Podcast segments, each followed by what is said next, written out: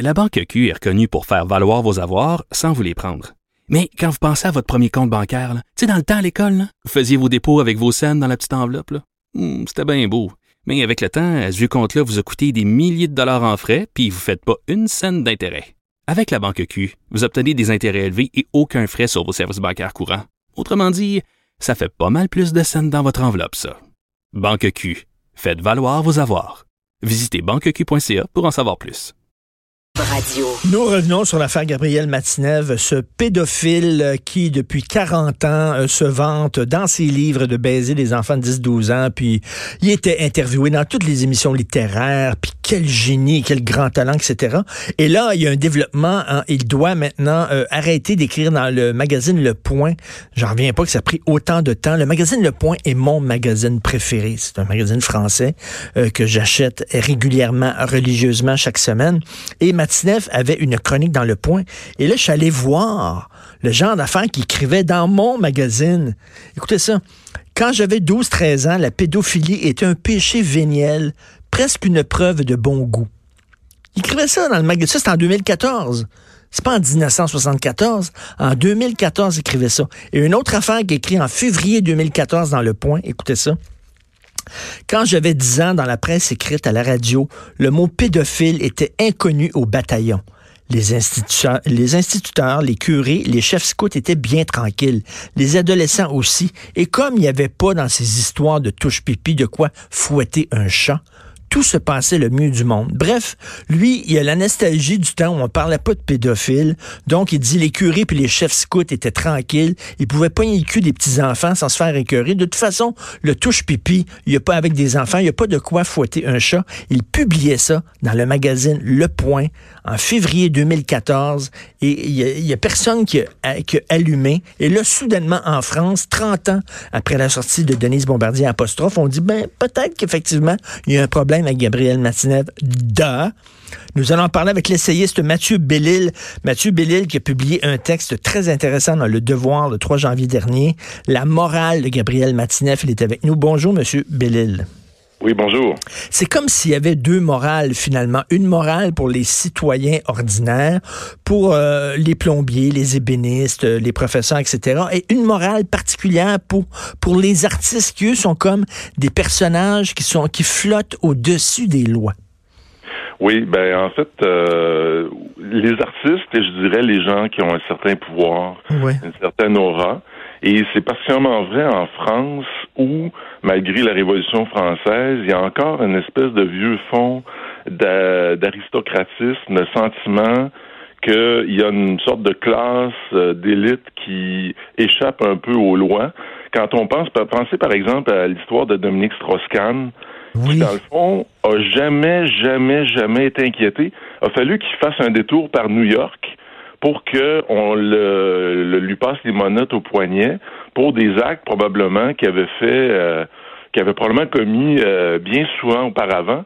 Euh, Jean-François Kahn, par exemple, en apprenant la nouvelle de, l'arrestation, avait dit ah, c'est juste un troussage de bonne. Tu en voulant dire, c'est quelque chose d'un peu banal. Et troussage de bonne, c'est une expression typique d'aristocrate, c'est-à-dire de quelqu'un qui a le sentiment, qui est pénétré de sa sa supériorité et qui se dit moi, je n'ai pas à répondre aux lois. Dans le fond, les lois ne me concernent pas.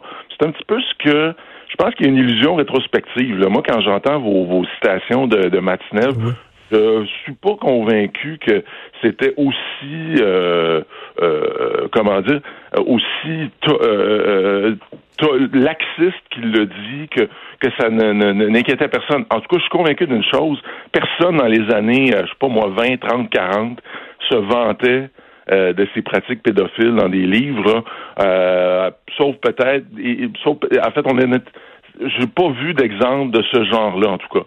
Parce qu'il faut faire la différence, là, parce qu'entre autres, euh, bon, entre, mettons, la fiction et euh, les, autobiographies. Euh, bon, je viens de terminer, ça fait pas très longtemps, quelques semaines de ça, Lolita de Vladimir Nabokov, là, qui est mhm. un livre de fiction sur l'histoire d'un homme d'une quarantaine d'années qui tombe amoureux fou d'une jeune fille de 12 ans. C'est un livre extrêmement dérangeant, mais bon, c'est considéré comme un chef-d'œuvre littéraire C'est de la fiction. Là, c'est autre chose. Matinev, lui, se vantait de d'histoires vraies, de sa vie. Et ça, c'est très important, entre autres, quand aussi on rapporte cette affaire-là euh, et qu'on la compare à celle de l'écrivain euh, Yvan Godbout, qui est actuellement euh, visé par une enquête qui va le mener en procès. Lui, pour un conte intitulé, je pense, Ansel et Gretel, qui décrit aussi des scènes pédophiles. J'ai pas vu les scènes, j'ai pas lu, pardon, les, pardon, excusez lapsus, j'ai pas, j'ai pas lu le texte, mais oui, il y a une grosse différence. La fiction, depuis Aristote, on le dit, la fiction, c'est l'espace un peu de la compensation, de la revanche, euh, du défoulement. Mmh. C'est là qu'on se libère un peu de ces pulsions mauvaises. on, alors, tu sais, je veux dire, il faut quand même se rappeler que la première, première tragédie de l'histoire, c'est l'histoire d'Édipe qui tue son père puis couche avec sa mère. C'est quand même, euh, je veux dire, donc dans la, fiction, il y a comme une, une, espace de liberté qui est possible hmm. parce qu'on sait que ça concerne pas des vraies personnes. Hmm. La différence avec euh, Matinev, c'est que lui parle de vraies personnes et non seulement il parle de vraies personnes, mais il n'en parle pas dans un, il, il est pas dans, je sais pas, par exemple, dans une position de contrition ou de regret. Au contraire, il, il semble totalement à l'aise avec ce qu'il fait. Euh, je dirais pas qu'il peut-être pas qu'il va jusqu'à dire que tout le monde devrait faire comme lui, mais certainement il est euh, parfaitement euh, à l'aise. Et d'ailleurs, on voit que dans sa réaction à, la publication du livre de Vanessa Springora, le consentement, que c'est, pas lui, c'est pas elle la victime, c'est lui. Hein, il, est comme, il dit, je suis effondré, je, je, je suis suffoqué de chagrin. il joue la victime. Alors, il reconnaît pas du tout la, situation. Et dans le cas de Matinev, je reviens là-dessus, si ça avait été là, un comptable ou euh, un ébéniste ou bon un plombier. Je reviens avec mon exemple du plombier qui, qui se vantait de ça. Je pense que les gens auraient eu euh, en disant ça n'a pas de sens, mais étant donné que c'est un artiste qui se vante des mêmes gestes, des mêmes actes, les mêmes crimes, soudainement lui on lui donne le bon Dieu sans confession et lui c'est comme si il y avait un joker dans son jeu et que lui ça lui permet par son statut d'intellectuel, d'artiste, d'aristocrate moderne de faire des choses qu'on n'accepterait pas de la part de monsieur, madame, tout le monde. C'est bizarre quand même. Oui, absolument. Puis, puis en même temps, je dois vous dire, j'ai pas l'impression que c'est un cas, euh, je veux dire, euh, que, on parle de pédophilie, mais c'est dans plein d'autres situations, euh, il y a peut-être un double standard dans le traitement qui est réservé à ce genre de figure. Oui, tout à fait.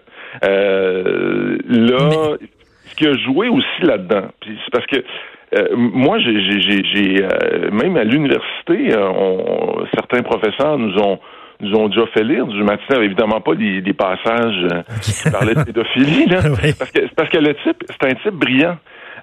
Bon, on peut ne pas aimer, là, il y en a qui le trouvent particulièrement narcissique et prétentieux, mais c'était un type brillant qui avait, c'était pas un monstre sacré comme certains l'ont dit, mais c'était un type brillant qui avait un talent et, et qui avait donc réussi, et ça, je pense que c'est important de, de, le dire parce que ça joue dans le, la réception, il avait réussi à transformer son style de vie en une sorte d'œuvre d'art. Il y a un côté très dandy chez lui. Donc, il, il c'était comme très habile et quand euh, il, se présentait sur des plateaux, euh, il en imposait. On le voit même dans la manière dont un pivot est très révérencieux, euh, très impressionné par, euh, par le personnage. Mais, mais, ça, c'est, on pourrait dire, hein, Only in France. Vous êtes un intellectuel, Mathieu Bellil, et la figure de l'intellectuel en France mhm. occupe encore une place très importante hein, au centre de la vie française. Oui, oui, c'est certain. On dit souvent, en France, les intellectuels sont, sont des figures euh, sacrées. Euh, aux États-Unis, les intellectuels sont craints et au Québec, ils sont méprisés. très drôle. Euh, et oui, ça vient un peu avec la l'histoire euh, très, très particulière de la France. Ça, c'est vrai. Il n'y a pas grand pays que je pense que ça existe nulle part sur la planète, un pays où on va transporter euh, les, les restes d'un écrivain dans un panthéon qui est un mmh. lieu où on sacralise. Et dans un mmh. sens, ce qu'on voit aujourd'hui, moi j'ai une grande admiration pour la France et pour l'amour de la littérature mmh. que, la France a. Et ce qu'on voit aujourd'hui, ça ne devrait pas nous dégoûter de la littérature, mais simplement nous rappeler que euh, ce ne sont pas des demi-dieux, mais des humains et que comme là, on a comme affaire à l'envers du décor, en quelque sorte, la, la part la plus sordide de cette ben, histoire. Parce qu'il y, y, y, en a quand même euh, beaucoup d'intellectuels qui se sont trompés au fil des années. Là, euh, il y a plein d'intellectuels qui ont appuyé des régimes euh, totalitaires, dictatoriaux, qui ont fermé les yeux devant Mao, devant la Russie de Staline. Alain Badiou, qui est encore une figure intellectuelle importante, qui prend la défense de Pol Pot puis des Khmers rouges.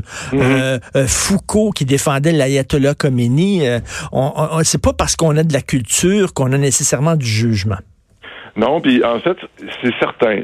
L'intellectuel, par définition, c'est quelqu'un qui se mêle de ce qui ne le regarde pas.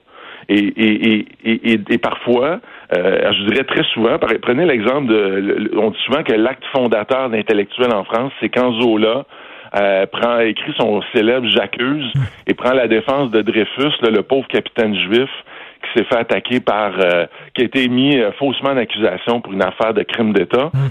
Alors, il sort de son petit cercle de romanciers euh, naturalistes, puis là, il décide d'entrer dans le débat public. Donc, il donne naissance à l'intellectuel en faisant ça. Exactement. donc, il se mêle de ce qui ne le regarde pas. Et je dirais que très souvent, et, puis évidemment, la première chose qu'on lui a dit, c'est mêlez-vous de vos affaires, hein, c'est allez écrire vos romans. Et, mais évidemment, l'importance de l'intellectuel euh, et, de, de, le fait qu'il puisse prendre la parole sur la place publique, effectivement, le met à risque parfois de se tromper. Mais faut pas faire de l'anti-intellectualisme, bien sûr. Bien sûr, mais en même temps, l'intellectuel, il est dans l'abstraction. Et parfois, euh, il se perd dans ses idées abstraites. Et là, c'est comme s'il quittait le monde terrestre pour aller dans les nuages, aller dans les abstractions de ses idées. il perd tout contact avec la réalité. Il ne voit pas ce qui se passe. C'est ce qui est arrivé aux intellectuels qui fermaient les yeux, qui étaient aveuglés par l'Union soviétique et la Chine de Mao et qui voyaient pas la réalité. Et pourtant, il y a des gens qui leur disaient, Solzhenitsyn avait écrit, avait écrit des livres, euh, Simon Leys, euh, concernant la Chine, avait écrit des livres en leur disant, non, non, c'est pas le paradis, mais ces gens-là le voyaient pas parce qu'ils étaient perdus dans leurs abstractions. Oui, puis il y, a aussi des intellectuels qui ont défendu jusqu'à la mort euh, euh Pétain, euh, qui, ont, hmm. euh, qui, ont, qui ont, il y a des intellectuels qui ont défendu effectivement des, des régimes. Des...